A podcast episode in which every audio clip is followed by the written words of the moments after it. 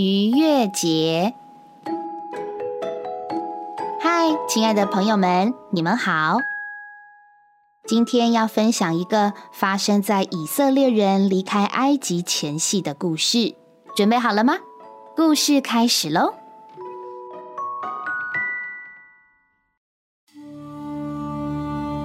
很久很久以前，以色列与他的众子生活在迦南美地。因着饥荒，他们搬到了埃及，并逐渐在埃及繁衍增多，成为极其强盛的民族。埃及人惧怕以色列人渐长的势力，开始加重苦工，极其严厉的对待他们。以色列人因受奴役，叹息哀嚎，他们的哀声上达于神。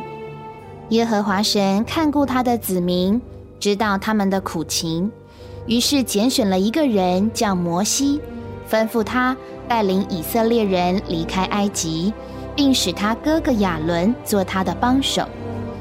摩西和亚伦来到法老面前，请求法老让以色列人离开。然而法老心里刚硬，不愿让他们离去。为了让法老松口。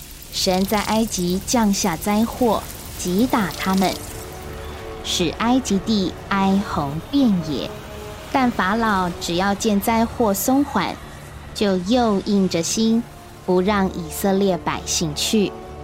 神对摩西说：“我要再使一样灾殃临到法老和埃及，然后他必让你们离开这里。”神告诉摩西：“到了半夜。”他要进到埃及境内，降下第十灾。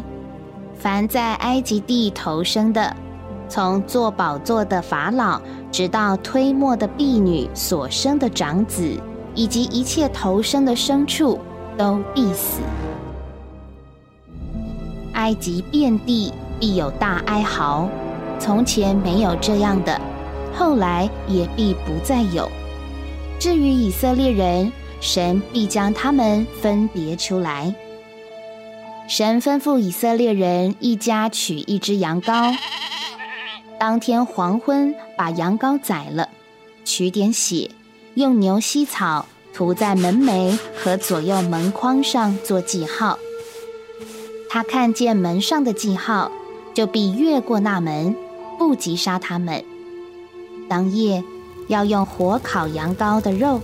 与无酵饼和苦菜同吃，全家人腰间束带，脚上穿鞋，手中拿杖，快快地吃着羊羔。这一餐使他们有力量离开埃及。